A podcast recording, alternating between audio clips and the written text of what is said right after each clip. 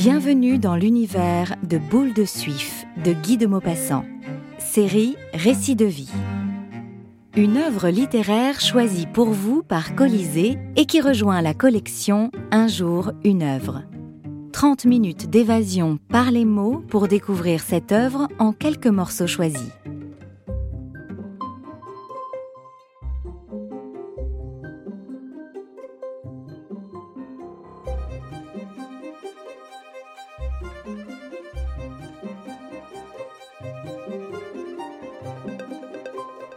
En 1880, Boule de Suif, la première nouvelle de Guy de Maupassant, remporte un succès immédiat.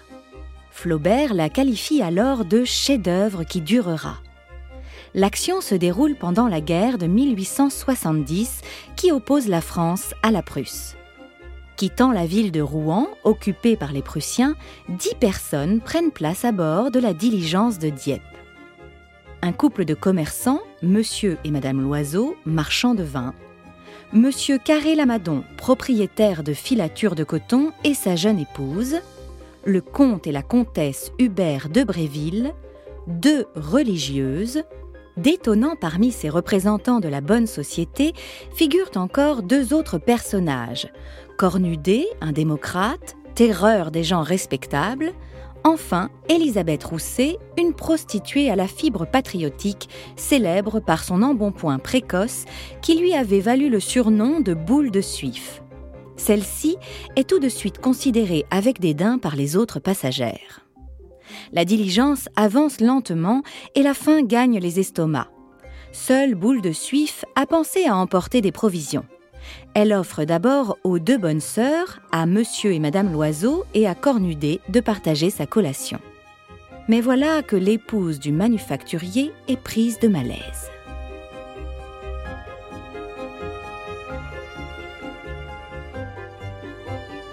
Alors, Boule de Suif, rougissante et embarrassée, balbutia en regardant les quatre voyageurs restés à jeun.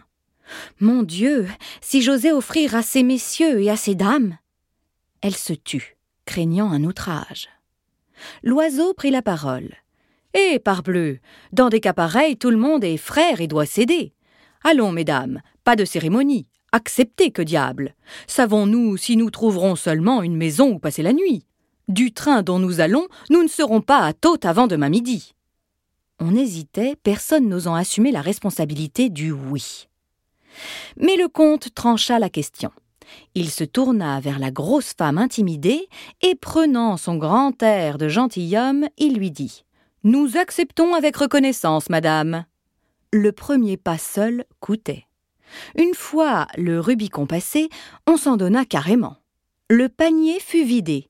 Il contenait encore un pâté de foie gras, un pâté de mauviette, un morceau de langue fumée, des poires de crassane, un pavé de pont-l'évêque, des petits fours et une tasse pleine de cornichons et d'oignons au vinaigre, boule de suif, comme toutes les femmes adorant les crudités. On ne pouvait manger les provisions de cette fille sans lui parler. Donc on causa, avec réserve d'abord, puis, comme elle se tenait fort bien, on s'abandonna davantage.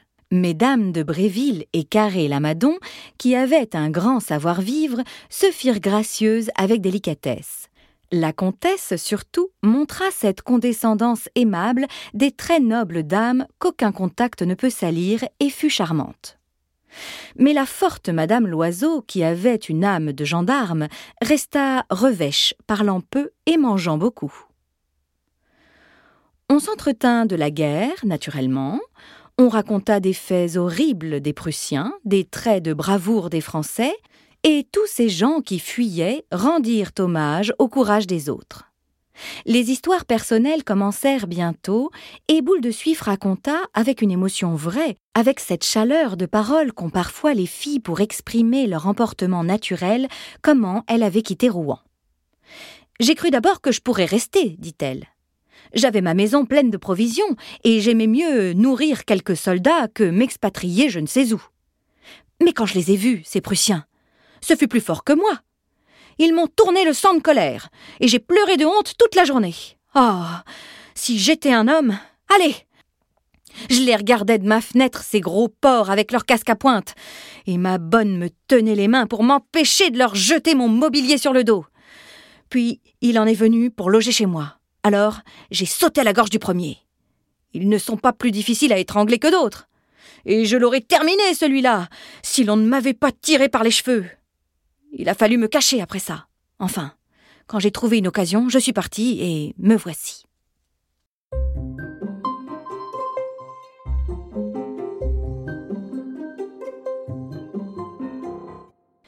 Des petits points de feu parurent en avant sur la route.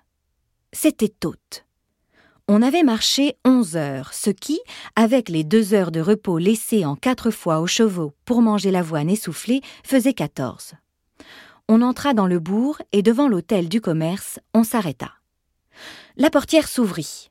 Un bruit bien connu fit tressaillir tous les voyageurs. C'étaient les heures d'un fourreau de sabre sur le sol. Aussitôt, la voix d'un Allemand cria quelque chose.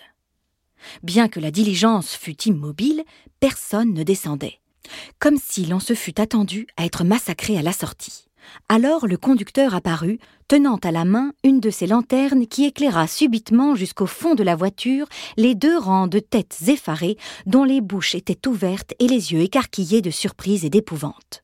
À côté du cocher se tenait, en pleine lumière, un officier allemand, un grand jeune homme excessivement mince et blond, serré dans son uniforme comme une fille en son corset et portant sur le côté sa casquette plate et cirée qui le faisait ressembler au chasseur d'un hôtel anglais. Sa moustache démesurée, à longs poils droits, s'amincissant indéfiniment de chaque côté et terminée par un seul fil blond, si mince qu'on n'en apercevait pas la fin semblait peser sur les coins de sa bouche et, tirant la joue, imprimait aux lèvres un pli tombant. Il invita en français d'alsacien les voyageurs à sortir, disant d'un ton raide Foulez-vous tes cendres, messieurs et dames?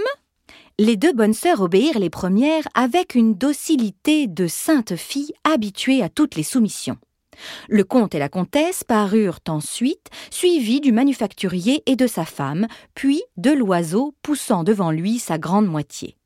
Celui-ci, en mettant pied à terre, dit à l'officier Bonjour, monsieur, par un sentiment de prudence bien plus que par politesse.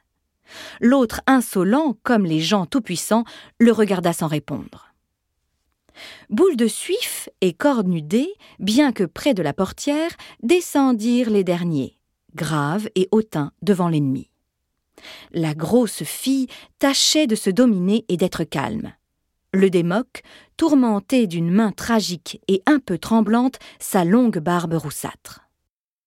Il voulait garder de la dignité, comprenant qu'en ces rencontres-là, chacun représente un peu son pays et pareillement révoltées par la souplesse de leurs compagnons, elles tâchaient de se montrer plus fières que ses voisines, les femmes honnêtes, tandis que lui, sentant bien qu'il devait l'exemple, continuait en toute son attitude sa mission de résistance commencée au défoncement des routes.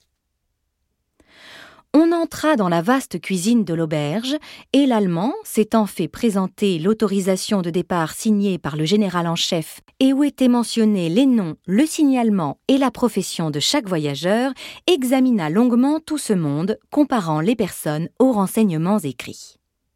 Puis il dit brusquement C'est bien et il disparut. Alors on respira. On avait faim encore. Le souper fut commandé. Une demi-heure était nécessaire pour l'apprêter, et, pendant que deux servantes avaient l'air de s'en occuper, on alla visiter les chambres. Elles se trouvaient toutes dans un long couloir qui terminait une porte vitrée marquée d'un numéro parlant. Enfin, on allait se mettre à table, quand le patron de l'auberge parut lui-même. C'était un ancien marchand de chevaux, un gros homme asthmatique qui avait toujours des sifflements, des enrouements, des chants de glaire dans le larynx. Son père lui avait transmis le nom de Folenvie. Il demanda Mademoiselle Élisabeth Rousset? Boule de Suif tressaillit se retourna. C'est moi? Mademoiselle l'officier prussien veut vous parler immédiatement. À moi? Oui. Si vous êtes bien mademoiselle Élisabeth Rousset. Elle se troubla, réfléchit une seconde, puis déclara carrément. C'est possible, mais je n'irai pas. Un mouvement se fit autour d'elle. Chacun discutait, cherchait la cause de cet ordre. Le comte s'approcha. Vous avez tort, madame, car votre refus peut amener des difficultés considérables non seulement pour vous, mais même pour tous vos compagnons. Il ne faut jamais résister aux gens qui sont les plus forts. Cette démarche, assurément, ne peut présenter aucun danger, c'est sans doute pour quelque formalité oubliée. Tout le monde se joignit à lui. On la pria, on la pressa, on la sermonna, et l'on finit par la convaincre, car tous redoutaient les complications qui pourraient résulter d'un coup de tête. Elle dit enfin. C'est pour vous que je le fais, bien sûr. La comtesse lui prit la main. Et nous vous remercions. Elle sortit. On l'attendit pour se mettre à table. Chacun se désolait de n'avoir pas été demandé à la place de cette fille violente et irascible, et préparait mentalement des platitudes pour le cas où on l'appellerait à son tour. Mais, au bout de dix minutes, elle reparut, soufflant, rouge à suffoquer, exaspérée. Elle balbutiait. Oh la canaille. La canaille. Tous s'empressaient pour savoir, mais elle ne dit rien, et comme le comte insistait, elle répondit avec une grande dignité Non, cela ne vous regarde pas, je ne peux pas parler.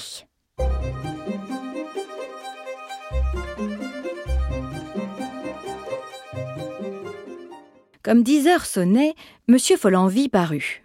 On l'interrogea bien vite, mais il ne put que répéter deux ou trois fois, sans une variante, ces paroles. L'officier m'a dit comme ça. Monsieur Follenvie, vous défendrez qu'on attelle demain la voiture de ces voyageurs. Je ne veux pas qu'ils partent sans mon ordre. Vous entendez? Ça suffit. Alors, on voulut voir l'officier. Le comte lui envoya sa carte où M. Carré Lamadon ajouta son nom et tous ses titres. Le Prussien fit répondre qu'il admettrait ces deux hommes à lui parler quand il aurait déjeuné, c'est-à-dire vers une heure. Les dames reparurent et l'on mangea quelque peu malgré l'inquiétude. Boule de Suif semblait malade et prodigieusement troublée. On achevait le café quand l'ordonnance vint chercher ces messieurs. L'oiseau se joignit aux deux premiers, mais comme on essayait d'entraîner Cornudet pour donner plus de solennité à leur démarche, il déclara fièrement qu'il entendait n'avoir jamais aucun rapport avec les Allemands, et il se remit dans sa cheminée, demandant une autre canette. Les trois hommes montèrent et furent introduits dans la plus belle chambre de l'auberge, où l'officier les reçut étendu dans un fauteuil, les pieds sur la cheminée, fumant une longue pipe de porcelaine et enveloppé par une robe de chambre flamboyante, dérobée sans doute dans la demeure abandonnée de quelques bourgeois de mauvais goût. Il ne se leva pas, ne les salua pas, ne les regarda pas. Il présentait un magnifique échantillon de la goujaterie naturelle aux militaires victorieux. Au bout de quelques instants, il dit enfin Qu'est-ce que vous foulez Le comte prit la parole. Nous désirons partir, monsieur. Non. Oserais-je vous demander la cause de ce refus? Ah, Parce que je ne veux pas. Je vous ferai respectueusement observer, monsieur, que votre général en chef nous a délivré une permission de départ pour gagner Dieppe, et je ne pense pas que nous ayons rien fait pour mériter vos rigueurs. Je ne veux pas. Voilà tout. Vous pouvez descendre. S'étant inclinés tous les trois, ils se retirèrent.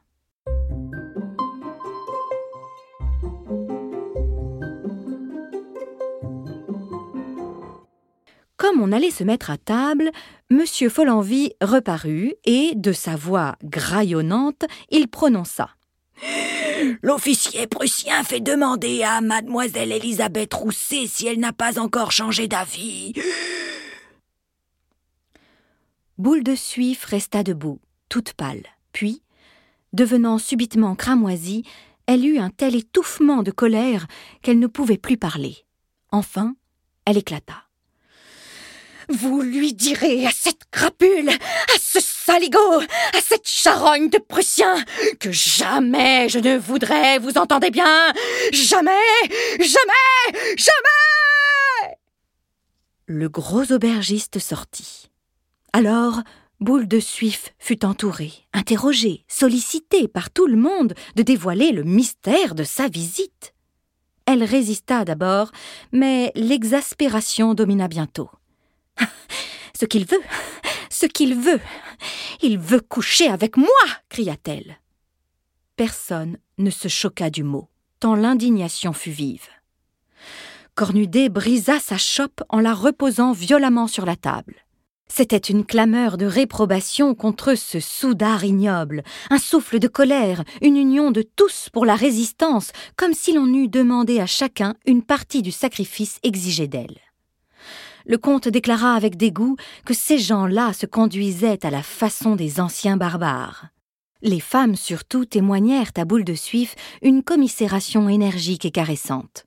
Les bonnes sœurs, qui ne se montraient qu'au repas, avaient baissé la tête et ne disaient rien. On dîna néanmoins lorsque la première fureur fut apaisée, mais on parla peu, on songeait.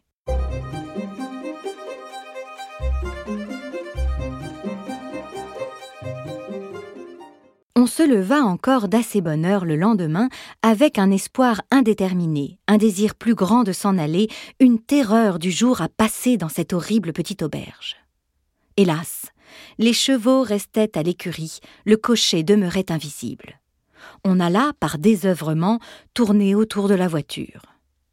Le déjeuner fut bien triste, et il s'était produit comme un refroidissement vis-à-vis de Boule de Suif, car la nuit, qui porte conseil, avait un peu modifié les jugements. On en voulait presque à cette fille maintenant de n'avoir pas été trouver secrètement le Prussien afin de ménager au réveil une bonne surprise à ses compagnons. Quoi de plus simple? Qui l'eût su d'ailleurs? Elle aurait pu sauver les apparences en faisant dire à l'officier qu'elle prenait en pitié leur détresse.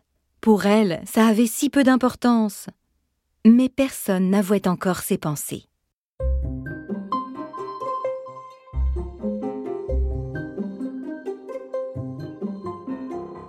Aussitôt qu'elle fut partie, tout le monde se regarda. Puis on rapprocha les chaises, car on sentait bien qu'à la fin il fallait décider quelque chose. L'oiseau eut une inspiration. Il était d'avis de proposer à l'officier de garder Boule de Suif toute seule et de laisser partir les autres. Monsieur Follenvie se chargea encore de la commission, mais il redescendit presque aussitôt. L'Allemand, qui connaissait la nature humaine, l'avait mis à la porte il prétendait retenir tout le monde tant que son désir ne serait pas satisfait. Alors le tempérament populacier de Madame Loiseau éclata. Nous n'allons pourtant pas mourir de vieillesse ici.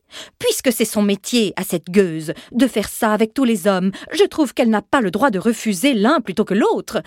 Je vous demande un peu. Ça a pris tout ce qu'elle a trouvé dans Rouen, même des cochers. Oui, madame, le cocher de la préfecture. Je le sais bien, moi. Il achète son vin à la maison. Et aujourd'hui qu'il s'agit de nous tirer d'embarras, elle fait la mijaurée, cette morveuse. Moi, je trouve qu'il se conduit très bien, cet officier. Il est peut-être privé depuis longtemps. Et nous étions là, trois qu'il aurait sans doute préféré. Mais non, il se contente de celle à tout le monde. Il respecte les femmes mariées. Songez donc, il est le maître. Il n'avait qu'à dire je veux, et il pouvait nous prendre de force avec ses soldats. Les deux femmes eurent un petit frisson. Les yeux de la jolie Madame Carré Lamadon brillaient, et elle était un peu pâle, comme si elle se sentait déjà prise de force par l'officier. Les hommes qui discutaient à l'écart se rapprochèrent.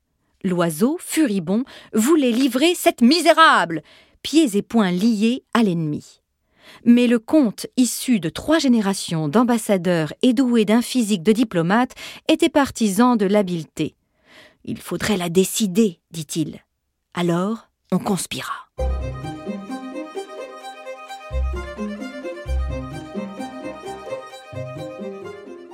Aussitôt le repas terminé, on remonta bien vite dans les chambres pour ne descendre le lendemain qu'assez tard dans la matinée.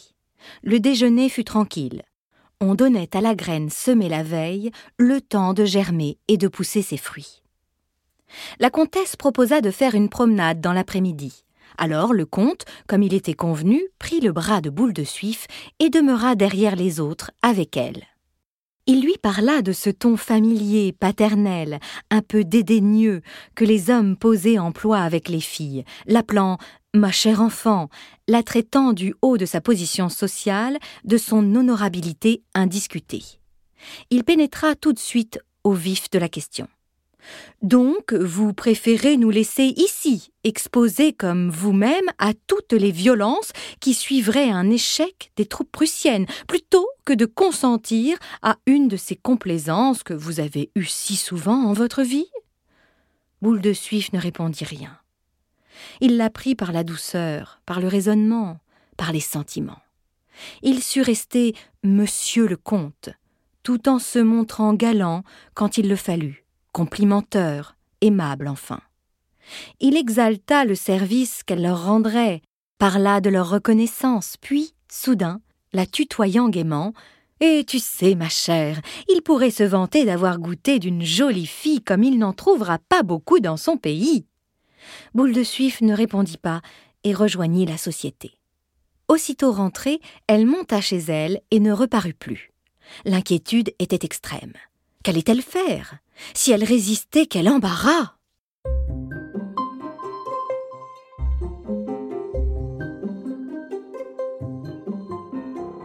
Le lendemain, un clair soleil d'hiver rendait la neige éblouissante. La diligence, attelée enfin, attendait devant la porte, tandis qu'une armée de pigeons blancs, rengorgés dans leurs plumes épaisses, avec un œil rose taché au milieu d'un point noir, se promenaient gravement entre les jambes des six chevaux et cherchaient leur vie dans le crottin fumant qu'ils éparpillaient. Le cocher, enveloppé dans sa peau de mouton, grillait une pipe sur le siège, et tous les voyageurs radieux faisaient rapidement empaqueter des provisions pour le reste du voyage. On n'attendait plus que Boule de Suif. Elle parut. Elle semblait un peu troublée, honteuse, et elle s'avança timidement vers ses compagnons qui, tous, d'un même mouvement, se détournèrent comme s'ils ne l'avaient pas aperçue le comte prit avec dignité le bras de sa femme et l'éloigna de ce contact impur. La grosse fille s'arrêta, stupéfaite. Alors, ramassant tout son courage, elle aborda la femme du manufacturier d'un Bonjour, madame, humblement murmuré. L'autre fit de la tête seule un petit salut impertinent qu'elle accompagna d'un regard de vertu outragé. Tout le monde semblait affairé, et l'on se tenait loin d'elle comme si elle eût apporté une infection dans ses jupes. Puis on se précipita vers la voiture, où elle arriva seule, la dernière, et reprit en silence la place qu'elle avait occupée pendant la première partie de la route. On semblait ne pas la voir, ne pas la connaître. Mais madame Loiseau, la considérant de loin avec indignation, dit à mi-voix à son mari. Heureusement que je ne suis pas à côté d'elle. La lourde voiture s'ébranla, et le voyage recommença. On ne parla point d'abord. Boule de Suif n'osait pas lever les yeux. Elle se sentait en même temps indignée contre tous ses voisins et humiliée d'avoir cédé, souillée par les baisers de ce Prussien entre les bras duquel on l'avait hypocritement jeté. Mais la comtesse, se tournant vers madame Carré Lamadon, rompit bientôt ce pénible silence. Vous connaissez, je crois, Madame Détrelle Oui. Ah, c'est une de mes amies. Quelle charmante femme Ravissante Une vraie nature d'élite Fort instruite d'ailleurs, et artiste jusqu'au bout des doigts. Elle chante à ravir et dessine dans la perfection. Le manufacturier causait avec le comte, et au milieu du fracas des vitres, un mot parfois jaillissait. Coupon Échéance Prime À terme L'oiseau qui avait chippé le vieux jeu de cartes de l'auberge, engraissé par cinq ans de frottement sur les tables mal essuyées, attaqua un bésigue avec sa femme.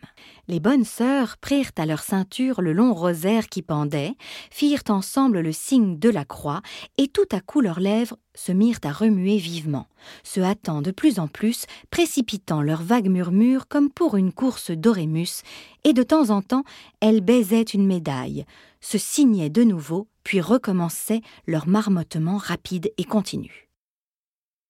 Cornudet songeait immobile. Au bout de trois heures de route, l'oiseau ramassa ses cartes. Il fait faim, dit-il. Alors sa femme atteignit un paquet ficelé d'où elle fit sortir un morceau de veau froid. Elle le découpa proprement par tranches minces et fermes, et tous deux se mirent à manger. Si nous en faisions autant, dit la comtesse. On y consentit et elle déballa les provisions préparées pour les deux ménages. C'était dans un de ces vases allongés dont le couvercle porte un lièvre en faïence pour indiquer qu'un lièvre empâté gît au-dessous une charcuterie succulente où de blanches rivières de lard traversaient la chair brune du gibier, mêlée à d'autres viandes hachées fin. Un beau carré de gruyère, apporté dans un journal, gardait imprimé Fait divers sur sa pâte onctueuse. Les deux bonnes sœurs développèrent un rond de saucisson qui sentait l'ail, et Cornudet, plongeant les deux mains en même temps dans les vastes poches de son paletot sac, tira de l'une quatre durs et de l'autre le crouton d'un pain.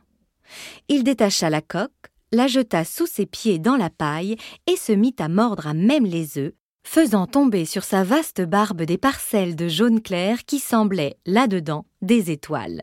Boule de Suif, dans la hâte et l'effarement de son lever, n'avait pu songer à rien, et elle regardait, exaspérée, suffocant de rage, tous ces gens qui mangeaient placidement.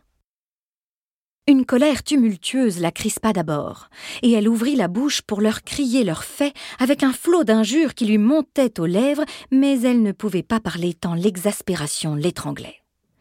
Personne ne la regardait, ne songeait à elle.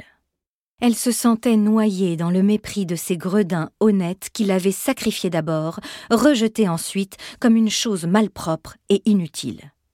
Alors elle songea à son grand panier tout plein de bonnes choses qu'ils avaient goulûment dévorées, à ses deux poulets luisants de gelée, à ses pâtés, à ses poires, à ses quatre bouteilles de Bordeaux, et sa fureur tombant soudain, comme une corde trop tendue qui casse, elle se sentit prête à pleurer. Elle fit des efforts terribles, se raidit, avala ses sanglots comme les enfants, mais les pleurs montaient, luisaient au bord de ses paupières et bientôt deux grosses larmes, se détachant des yeux, roulèrent lentement sur ses joues. D'autres les suivirent plus rapides, coulant comme des gouttes d'eau qui filtrent d'une roche, et tombant régulièrement sur la courbe rebondie de sa poitrine. Elle restait droite, le regard fixe, la face rigide et pâle, espérant qu'on ne la verrait pas. Mais la comtesse s'en aperçut et prévint son mari d'un signe. Il haussa les épaules comme pour dire Que voulez-vous? Ce n'est pas ma faute. Madame Loiseau eut un rire muet de triomphe et murmura Elle pleure sa honte. Les deux bonnes sœurs s'étaient remises à prier après avoir roulé dans un papier le reste de leur saucisson. Alors Cornudet, qui digérait ses œufs, étendit ses longues jambes sous la banquette d'en face, se renversa, croisa ses bras, sourit comme un homme qui vient de trouver une bonne farce et se mit à siffloter la Marseillaise toutes les figures se rembrunirent. Le chant populaire, assurément, ne plaisait point à ses voisins. Ils devinrent nerveux, agacés, et avaient l'air prêts à hurler comme des chiens qui entendent un orgue de barbarie. Il s'en aperçut, ne s'arrêta plus. Parfois même, il fredonnait les paroles. Amour sacré de la patrie, conduit, soutient nos braves vengeurs. Liberté, liberté chérie, combat avec tes défenseurs.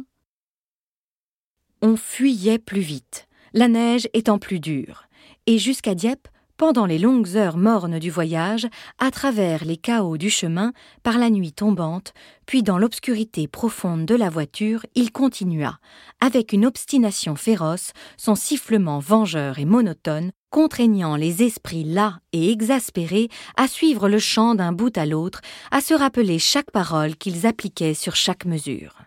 Et Boule de Suif pleurait toujours, et parfois un sanglot, qu'elle n'avait pu retenir, passait entre deux couplets dans les ténèbres.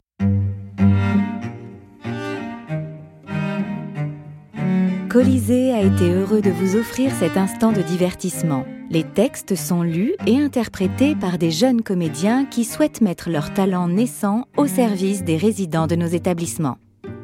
Une production Podcasters Media. Conseiller littéraire Stéphane Daniel. Choix des extraits Marc Daniel. Lu par Jeanne Chartier. Musique originale CDM Musique Prise de son, mixage, Badge Auditorium.